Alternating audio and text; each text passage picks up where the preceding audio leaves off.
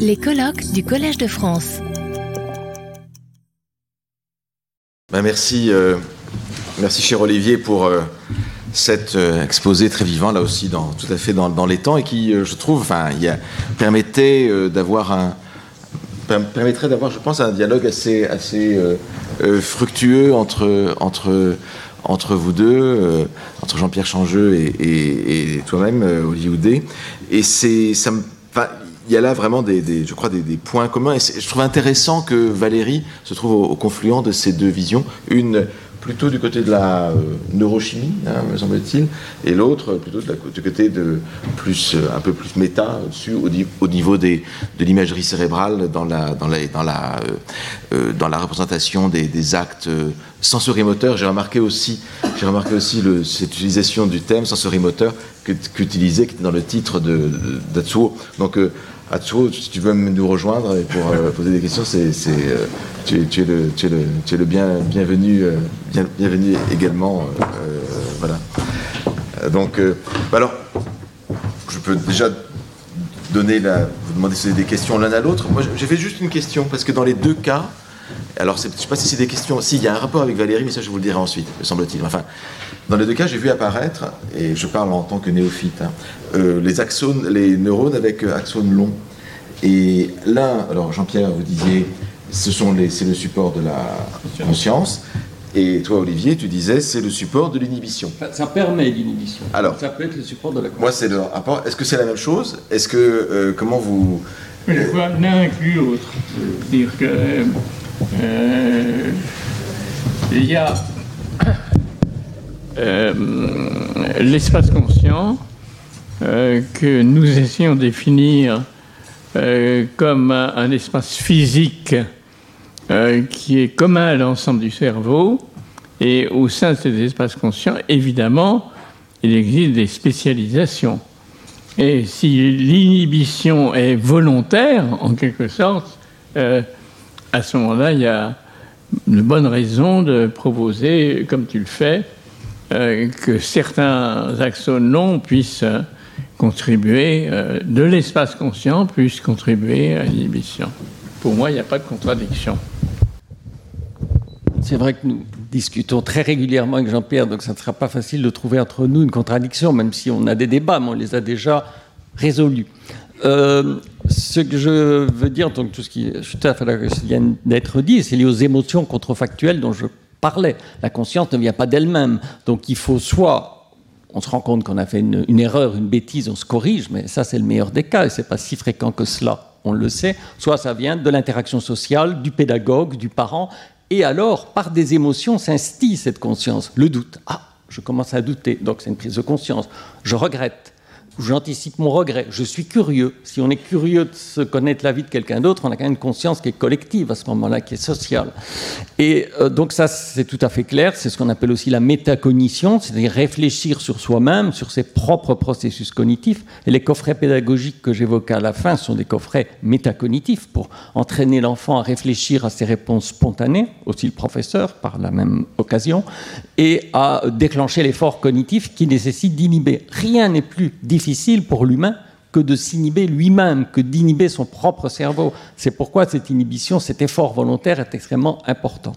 Mais par raisonnement pédagogique, je me suis toujours dit que si la pédagogie entraînait bien et très tôt, ce qu'on- pourquoi on a mis en place ces outils pédagogiques qui sont commercialisés, euh, cette inhibition devait devenir de plus en plus rapide, comme le voulait Valérie Rapide ou rien.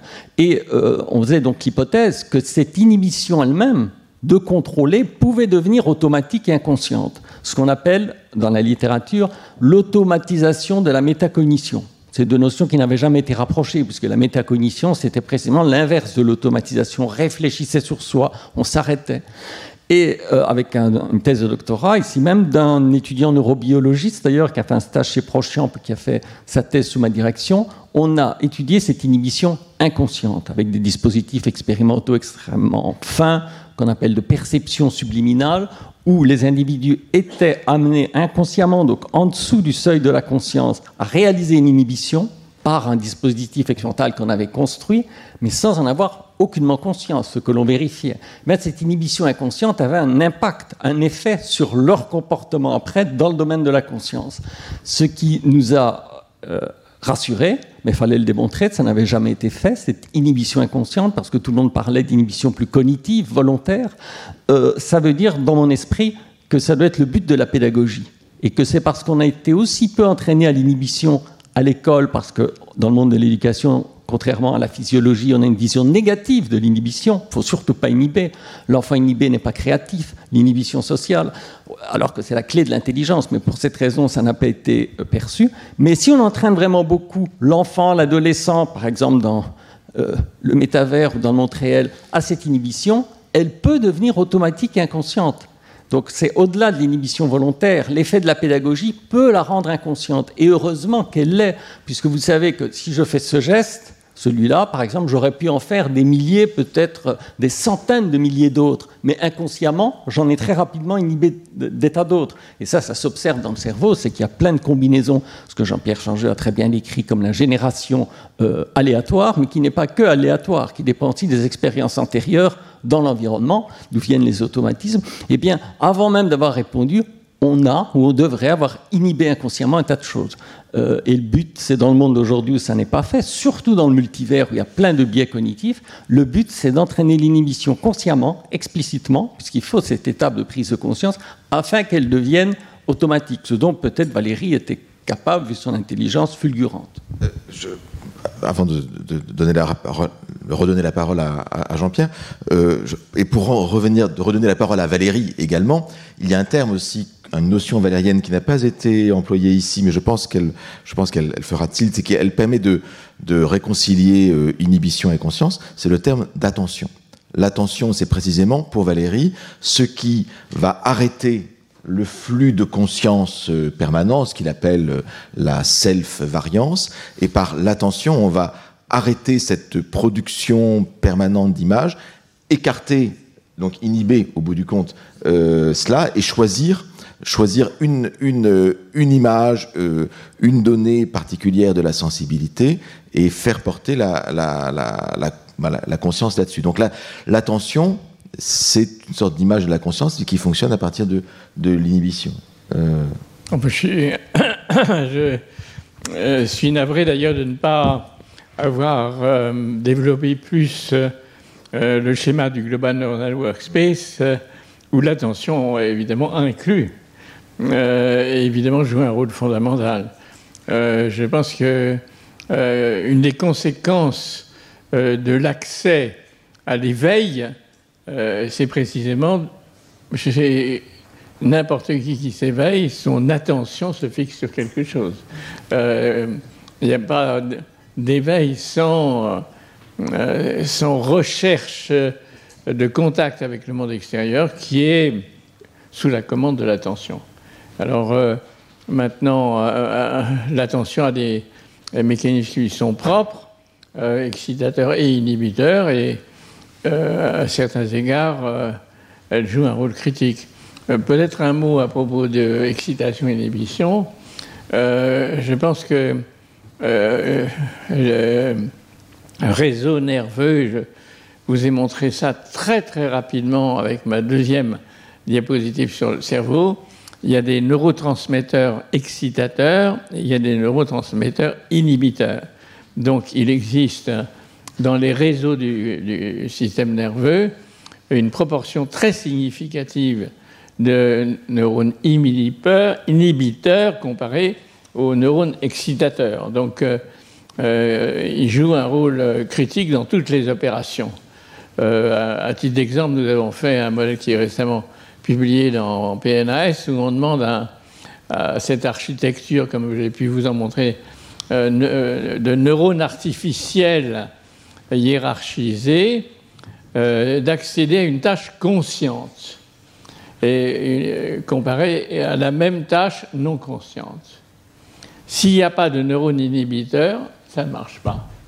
Donc les neurones inhibiteurs contribue à une modulation du réseau nerveux en général, euh, qui est évidemment tout à fait critique et qui permet, entre autres, des contrastes locaux et pas simplement des actions euh, à longue distance comme celles qui ont été mentionnées, qui sont très importantes, mais aussi contribuent à, à la dynamique même des réseaux de neurones. Enfin, ça, c'est une vieille idée auquel beaucoup d'entre nous sommes très sensibles. Et je pense que c'est une des grandes qualités de notre ami euh, d'avoir mis en application une inhibition plus générale euh, dans le comportement global. Parce que là, ça reste quand même un domaine euh, en cours, si j'ose dire des choses. Voilà, donc euh, pour moi, il n'y a pas... Alors, quand même un mot que j'aimerais pouvoir discuter, c'est... bon, il y a sensibilité, où j'ai été très rapide, mais qui montre que ce n'est pas simplement la perception, mais pour moi, euh, c'est l'accès à la conscience. Bon, et donc, euh, à cet ensemble euh, de, fonctions supérieures du cerveau. Et alors, ensuite, il y a l'implexité. Alors, ça, pour moi, ça me paraît simplement couvrir, couvrir une ignorance que Valérie a des fonctions supérieures du cerveau et au fond, une, sorte de prudence aussi, hein, en ce sens qu'il ne va pas s'aventurer euh, dans euh, euh, ces fonctions qui sont à l'époque, même encore maintenant, en train d'être étudiées et, en train d'être disséquées, si je comprends bien. Il les regroupe et, en les regroupant, évidemment, contrairement à ce qui a pu être dit, euh, cela n'implique aucune métaphysique, euh, aucune immatérialité, aucune, euh, aucun aspect transcendantal, mais bien des bases neurobiologiques qui, à l'époque, sont inconnues et qui, encore une fois, ne sont pas inconnaissables. Mais ça, c'est une interprétation personnelle. Alors, je vais Peut-être que Atsuo pourra dire quelque chose. Enfin, je sais qu'Olivier veut dire quelque chose sur l'attention, mais euh, peut-être sur l'implex encore juste un petit mot. Et je pense que euh, pourra, pourra, pourra, pourra, compléter euh, et peut-être dire aussi autre chose. ça marche? Oui, ça marche. pour l'implex, il me semble que c'est l'idée pour Valérie que tout n'est pas possible à chaque instant dans, pour un individu donné. Il y a seulement un ensemble limité de réactions possibles. Et cette notion d'implex, c'est ça. C'est-à-dire qu'il y a tout un ensemble de, de, possibilités de, dans la sensibilité de, réactions. De la même manière, comme l'exemple qui était donné, je crois, par, euh, je crois que c'est Atsu, euh, à savoir, et qui est dans, qui est dans Valérie, dans le cours de poétique, à savoir, euh, le muscle peut être soit long ou court, ou le commutateur ouvert, ouvert ou fermé. L'implex se situe alors dans l'esprit dans une plus grande multidimensionnalité, il y a beaucoup, un beaucoup plus grand nombre d'entités, mais c'est en nombre limité pour chaque individu à chaque instant. si je comprends bien, c'est une, c'est une distribution euh, des, fonctions au sein euh, d'un système plus complexe. C'est bien ça que vous voulez dire. C'est bien ça que je comprends de ce que vous dites sur, sur l'implex. C'est-à-dire euh, personne ne va défendre que tout le cerveau est actif à la, même, à la, fois. Enfin, ça, c'est évidemment les gens vous disent, euh, quand vous parlez, combien de neurones vous utilisez? Et, euh, bon, c'est absurde de penser dans ces termes. Mais donc, euh, moi, votre réaction m'intéresse beaucoup. Non, bah, je ne peux pas parler en tant que scientifique, évidemment. Je, je suis simple littéraire et un peu philosophe. Donc, voilà. Et ce qui m'intéresse, c'est d'abord cette darwiniste le darwinisme ah artistique qui se trouve dans, le code poétique de Valérie. Et puis, euh, carte euh, sensorimotrice, c'est vraiment une image d'action que j'ai parlé. Donc, voilà. Mais euh, ce qui m'intéresse, bah, parce que bah, je suis tout à fait matérialiste, athée même, je tout, je veux pas supposer une âme quelque part, une idée platonicienne. Mais donc, je suis tout à fait d'accord avec vous, mais en tant qu'être humain, on ne peut pas vivre dans la dimension purement matérialiste, parce que si, si je bats quelqu'un, quelqu'un est mise en colère, n'est-ce pas? C'est parce que ce n'est pas une action purement physique, c'est une action morale. et ça, ça, ça, ça, existe toujours.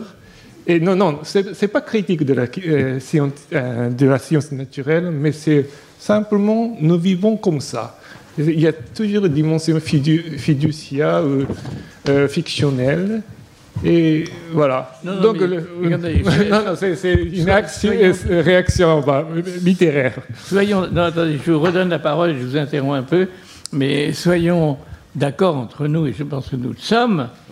Euh, c'est une chose que j'aurais dû dire à un moment, mais enfin, euh, décrire le cerveau en 20 minutes, c'est un peu rapide. Mais notre cerveau est un cerveau social. Oui. Ça, c'est la première des choses à dire. Notre cerveau n'est pas simplement ceux des individus qu'on met dans une caméra à positron. Hein, il y a euh, une dimension sociale dans la construction même de notre cerveau. Et pour suivre euh, certains philosophes comme Kropotkin, euh, je ne sais pas si vous connaissez, à la fin du XIXe siècle, l'homme a été sélectionné, Homo sapiens, comme espèce sociale, capable de coopération.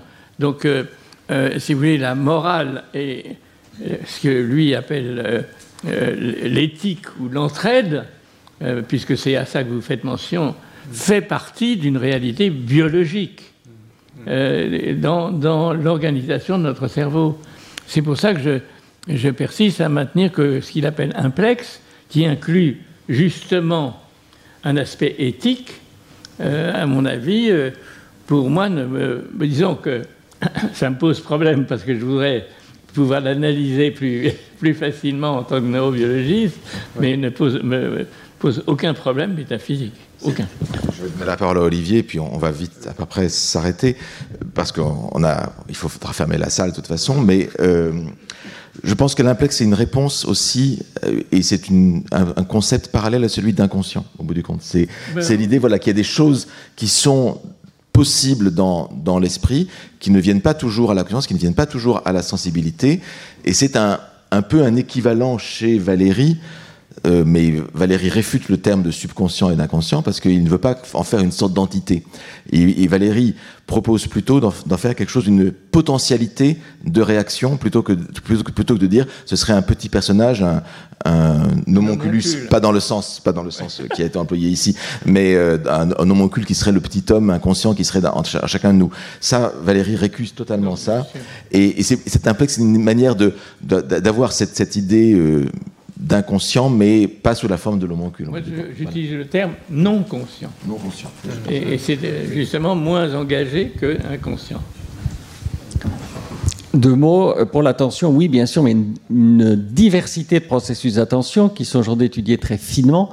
Euh, le contrôle inhibiteur dont j'ai parlé, c'est ce qu'on appelle l'attention sélective. Parce que vous avez aussi une attention qui est simplement l'éveil. On le sait en classe, un élève peut être attentif, mais tomber quand même dans le panneau d'un biais cognitif. Donc cette attention-là ne suffit pas. Il faut une attention sélective qui nécessite ces mécanismes inhibiteurs et activateurs. Et pour le débat juste un instant sur le cerveau social, euh, aussi j'ai été condamné à être rapide.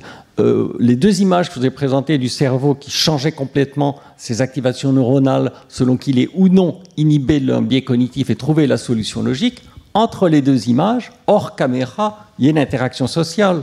Euh, entre un professeur et un élève que l'on paramètre au mot près, puisque c'est de la psychologie expérimentale. Et dans la condition contrôle, il y a aussi une autre interaction sociale, mais où on n'implémente pas le mécanisme inhibiteur uniquement en termes de euh, logique, d'activation de la bonne ou de la mauvaise réponse.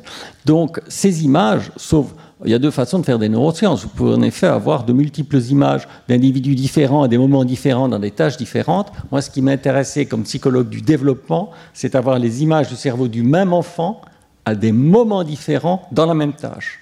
Et là, vous cernez la microgenèse, euh, une microévolution qui s'emboîte parfaitement avec tout ce qu'a dit Jean-Pierre Changeux, microgenèse, ontogenèse, phylogénèse. Mais le psychologue est condamné à travailler sur des microgenèses. C'est ce qu'on voit au moment même. Mais si vous testez l'impact d'une interaction sociale entre deux imageries cérébrales, vous pouvez intégrer non pas tout, mais des dimensions réellement euh, culturelles, sociales, liées à la situation et qui euh, déclenchent ou non des réseaux neuronaux dans le cerveau. la pédagogie est évidemment éminemment sociale. Je pense que voilà, c'est une, vous voyez, c'est une table ronde qui est en, cours et qui pourrait euh, encore euh, s'étendre beaucoup. J'ai eu un mot, euh, voilà, qui, nous invite à, clore euh, maintenant les, débats. Donc, je voudrais dire juste deux mots, hein, simplement. Je vais mettre ici au, au, niveau. Et donc, vous pouvez rester ici. Hein, ça va prendre deux, deux, minutes. Donc bon, alors c'est vrai, nous arrivons à la fin de ces euh, euh, deux jours et demi en fait de réflexion et, sur euh, très multifactoriel, très multidimensionnel sur Valérie où on a essayé de, trouver les, résonances que ce cours de poétique donné ici pendant huit années par Paul Valéry a pu évoquer chez ses contemporains, chez ses collègues du collège euh, de l'époque contemporain et, euh, et jusqu'à et jusqu'à jusqu'à aujourd'hui. On a essayé de, de voir comment euh, comment tout cela pouvait euh, résonner aujourd'hui ce qu'est et les lectures que nous pouvons maintenant euh, donner de ce de ce de ce de ce travail et effectué par, par Valérie. Et moi personnellement euh, en tant qu'éditeur du cours avec mon équipe pour moi c'est un, une joie euh, sans, euh, sans indicible de pouvoir enfin voir les premières réactions d'intellectuels, de, de savants euh, à l'égard de ce, de, de, ce cours qui est euh, donné pour la première fois au, au, au public. Et donc maintenant, bah, c'est le, le, le, lieu, voilà, c'est la vocation de, ces, de cette publication, euh, c'est d'être encore euh, lu, euh, commenté et de, et de, et de germer et d'enfanter et de féconder d'autres esprits et ensuite d'autres d'autres commentaires et d'autres réflexions qui prendront d'autres d'autres d'autres directions. Et donc euh, voilà, nous sommes au début d'un travail au bout du compte, hein, et c'est cela que signifie que signifie ce ce ce ce, ce colloque qui est n'est pas un point d'aboutissement de cette année Valérie, mais en fait un, point de départ vers d'autres lectures et d'autres qui, qui, qui, viendront. Et puis il y aura bien sûr le, le, les actes même de ce colloque que nous avons bien l'intention avec Mathilde Manara, qui ne pouvait pas être là aujourd'hui pour des raisons euh, professionnelles. Euh, nous avons bien l'intention de publier ce, ce, cours et donc euh, nous euh, vous euh, contactons, cet acte, je veux dire ces actes, et donc nous vous contacterons euh, pour rendre les, des textes, disons en septembre, hein, pour une publication que nous espérons assez, assez rapide et qui, je pense, fera date dans, dans l'histoire de la réception de la réception valérienne. Voilà. Je voudrais terminer simplement ben, en vous d'abord en, remerciant tout le, tout le public hein, qui est venu euh, nombreux pendant ces deux journées et demie, alors qu'il y avait énormément de colloques en même temps au Collège de France. Mais voilà, euh, il y a des, des fidèles et d'autres qui sont, qui, sont, qui sont venus euh, participer, poser des, des questions. Remercier, remercier bien sûr tous les, tous les, les invités, les intervenants venus parfois de très loin. Ceux qui n'étaient pas invités mais qui sont venus, Valérien, que les, le nombre de places était limité, je voulais donner la parole à, plein de gens qui n'avaient jamais parlé, etc. Donc voilà, il y a, il y a plein de Valériens de l'équipe Valérie, je peux les nommer, David Edouard, Edouard Elder, Christina Fogel, qui sont là, enfin, qui sont venus et, et, et qui euh, ont, ont, animé les, les débats et, et, dont la présence était vraiment, vraiment, vraiment, vraiment importante. À la famille Valérie qui a été très, très, très, très présente, Martine, Antoine, Alexandre, et c'est vraiment, euh, vraiment, vraiment très, très, très important.